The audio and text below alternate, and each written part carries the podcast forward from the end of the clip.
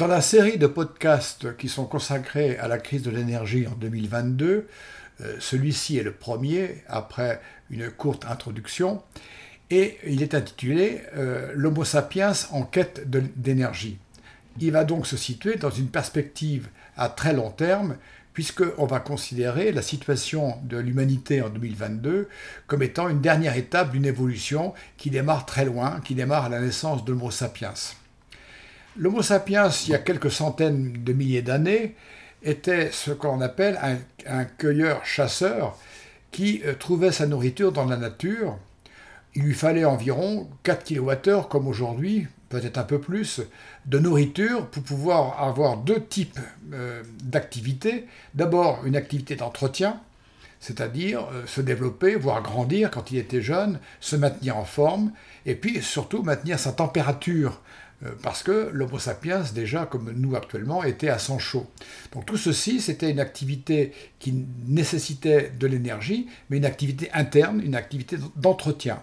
3 kWh. Et quand il y avait du supplément, quand il y avait de la nourriture, il pouvait consacrer une partie de son énergie pour faire des choses, pour avoir des activités externes. Chasser, cuisiner, bricoler, jouer. Et si l'on considère la puissance musculaire actuelle, la nôtre, euh, et on projette ça dans le passé, on pouvait estimer que, bon an, mal an, il pouvait consacrer 1 kWh par jour pour faire ces choses euh, choses qui étaient des activités externes, ayant donc un, impact euh, sur l'environnement. Dans l'histoire de l'humanité, la part de l'énergie tirée notamment de l'alimentation qui va être consacrée à son entretien, pour l'Homo sapiens, va être très peu variable et on va voir que l'énergie qu'il a consacrée à des activités extérieures va croître de manière exponentielle. La première étape va d'abord être peut-être l'étape du néolithique c'est-à-dire une étape où euh, l'Homo sapiens se sédentarise, euh, domestique les animaux qu'il utilise par exemple pour la traction, donc source d'énergie euh, externe qui vient des animaux, plus les outils, développe des outils. Les outils ne créent pas de nouvelles énergies, mais rendent l'énergie musculaire de l'humain plus efficace. On peut enfoncer un clou en tapant dessus avec son poing, on peut taper, enfoncer un clou en tapant avec un marteau, euh, l'énergie musculaire dépensée sera la même, sauf que l'énergie euh, via le marteau sera dépensée de manière beaucoup plus efficace. Donc, cet apport d'énergie, notamment de traction animale, et puis aussi le feu, puis quelques euh, artefacts, vont permettre à l'humain de développer davantage d'énergie dans ses activités extérieures.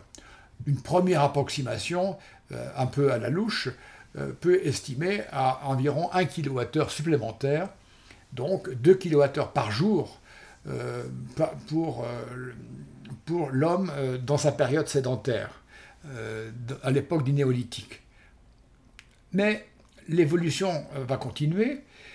L'Homo sapiens est une espèce très inventive et si on saute une, étape de temps très rapidement pour arriver à ce qu'on appelle l'ère moderne, c'est-à-dire en gros quelques centaines d'années avant l'ère moderne, et puis jusqu'au haut Moyen Âge en 1500, eh bien, y avoir une première euh, rupture puisque l'Homo sapiens va inventer et développer des machines. Alors qu'est-ce que c'est qu'une machine? Une machine, c'est un dispositif qui capte l'énergie de la nature, alors que l'outil se contente d'utiliser l'énergie musculaire euh, de, l'homme.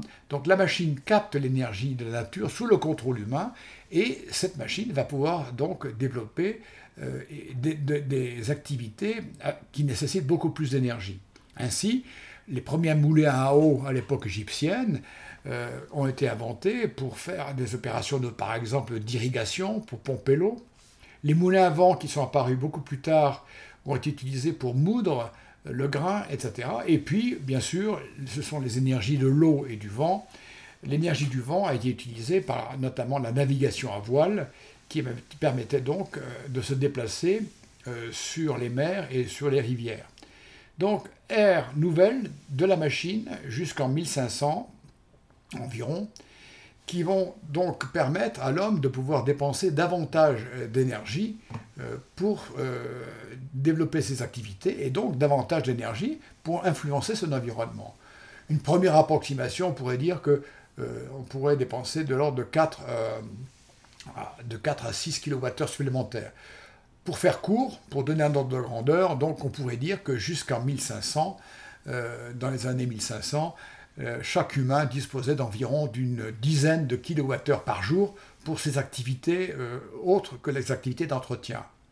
Ceci va durer jusqu'à les 1800 où il va y avoir une rupture majeure. Cette rupture majeure, nous en avons les conséquences et peut-être payons les conséquences maintenant. La rupture majeure va être d'abord l'utilisation de plus en plus du fer pour euh, euh, construire des machines, et ce qui permet de construire des machines qui vont utiliser la puissance du feu, machines à vapeur d'abord, et ensuite euh, machines qui vont utiliser plus tard le pétrole, l'essence, le gaz. Donc des ressources fossiles, des ressources que l'homme a trouvées dans la Terre, j'allais dire de manière quasiment gratuite. La seule effort qu'il fallait, c'était de les extraire. Mais donc, utilisation des ressources, des énergies fossiles, je veux dire, très abondantes et très peu coûteuses, par des machines de plus en plus puissantes, qui utilisent la puissance du feu, puis bientôt à, notre époque l'électricité de l'atome. Donc, un changement brutal qui va accroître de manière exponentielle la quantité d'énergie dont, chacun d'entre nous disposons euh, pour nos activités et donc disposons pour influencer et agir sur la nature. Alors il est difficile euh, de donner une, vue précise euh, en verbal, il faudrait vous montrer les courbes, mais disons que si on considère la quantité d'énergie par an par individu, on peut estimer à quelques centaines, voire un millier de kilowattheures l'énergie dépensée vers le néolithique, puis euh, une croissance lente avec euh, l'apparition des machines euh, à voile et des moulins à eau pour aboutir peut-être à 2 à 3 000 kWh par individu jusqu'en 1800 et par an. Et puis alors le choc, le charbon, le pétrole vont amener en 200 ans une croissance exponentielle de cette énergie puisqu'on passe de quelques 3 à 4 000 kWh avant 1800 par individu à 25 000 kWh. C'est-à-dire que chaque individu sur Terre en moyenne, dispose de 25 000 kWh d'énergie, notamment d'énergie fossile, euh, extraite du sol, pour agir sur son environnement. Rupture majeure, et qui est uniquement, ou qui est à 90% liée euh, à l'utilisation de, l'énergie euh, charbon et pétrole et autres, qui sont ce qu'on appelle des énergies fossiles, qui sont stockées dans la Terre. Cette courbe-là est encore plus euh, impressionnante si on considère les pays dits industrialisés comme la France, où à ce moment-là, on, approche plus les 45 000 kWh, d'après Jean Covici, 45 000 kWh par an et par individu pour les activités euh, avec un impact sur l'environnement. Donc, rupture absolument brutale en quelques, euh, deux siècles.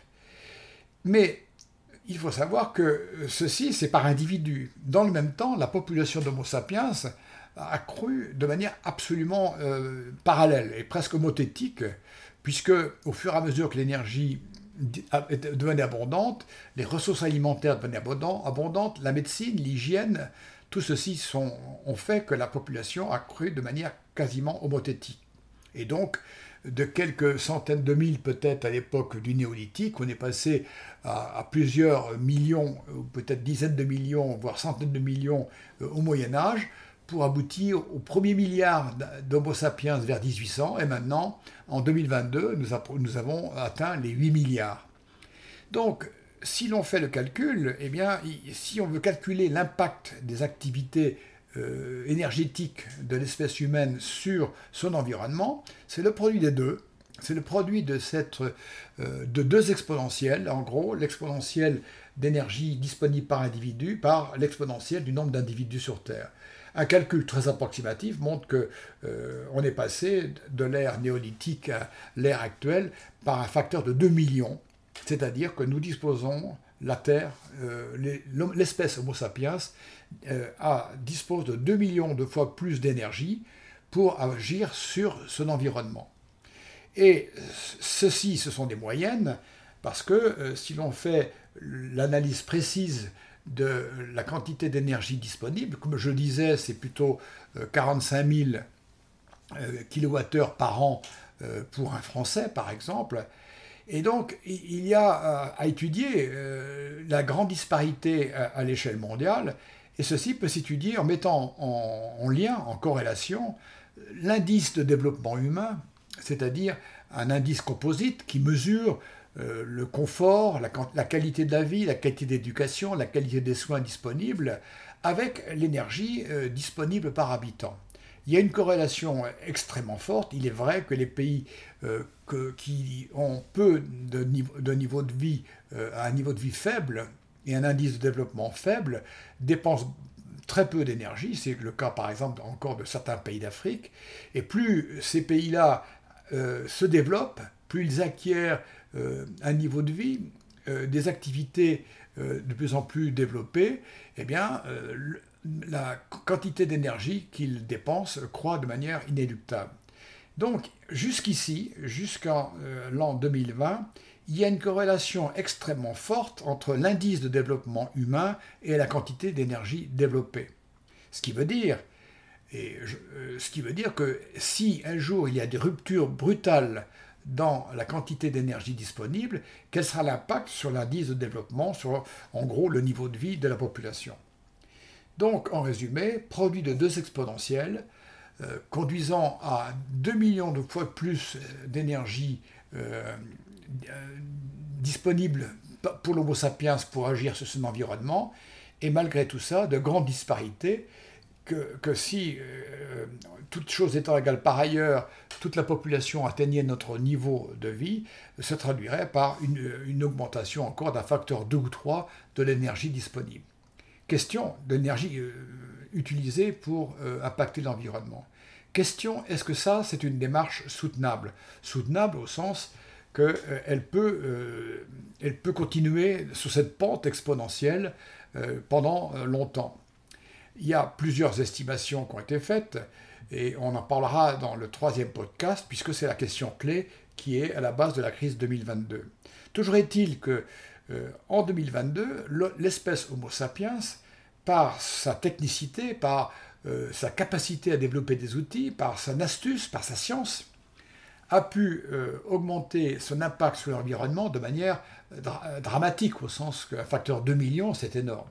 Si bien que euh, certains disent que nous sommes entrés dans une ère nouvelle de la planète Terre, qui est l'Anthropocène, c'est-à-dire une époque géologique où ce n'est pas les forces telluriques ou les forces euh, cosmiques qui influent sur euh, l'évolution de la planète Terre, mais c'est l'impact des activités humaines qui est à l'origine de cette évolution. En 2022, par exemple, on peut démontrer que euh, si on prend en compte tout ce que l'on appelle les artefacts humains, c'est-à-dire que toutes les choses que l'espèce humaine utilise, développe, les voitures, les routes, les camions, les, bâtiments, euh, tous les objets, tous les outils qu'on utilise, eh bien la masse de tout ce que l'espèce humaine développe dépasse actuellement la masse de tout ce qu'on appelle la biosphère, c'est-à-dire la masse de tous les êtres vivants sur Terre. Donc une rupture phénoménale, et la question de fond, qu'on va traiter dans la suite, c'est de savoir est-ce que ces croissances exponentielles qu'on a observées, euh, qui résultent de l'ingéniosité de l'Homo sapiens avec la découverte d'un stock d'énergie gratuit, les stocks d'énergie fossile, et qui ont conduit à ce développement exponentiel, est-ce qu'on peut le prolonger? Il apparaît désormais évident, dans une planète finie, qu'on ne peut pas continuer comme ça. Dans les meilleurs des cas, plusieurs scénarios peuvent être euh, imaginés. Un scénario optimiste qui traduirait par une espèce de plafonnement de ces courbes exponentielles pour atteindre un niveau d'équilibre. D'autres scénarios beaucoup plus euh, catastrophiques ou plus difficiles euh, montrent plutôt une décroissance assez forte des énergies disponibles pour atteindre un régime soutenable. Et comme on l'a vu avec le lien entre l'indice de développement humain et la croissance de l'énergie, quel, est le type de société que nous pouvons avoir qui est compatible avec cette chute brutale dans les énergies disponibles? C'est les questions qui seront euh, développées dans euh, le troisième podcast. Mais auparavant, le deuxième que nous allons que vous pouvez lire, bien, utiliser bientôt, écouter bientôt, va se poser la question d'abord de l'énergie, puisqu'on a, on a utilisé le mot énergie dans différents contextes. On a utilisé le kilowattheure, eh bien, il est nécessaire de faire une étude de l'énergie et se poser la question, c'est quoi l'énergie? Quels sont les différents types d'énergie? Et c'est donc dans le podcast à suivre, le podcast numéro 2.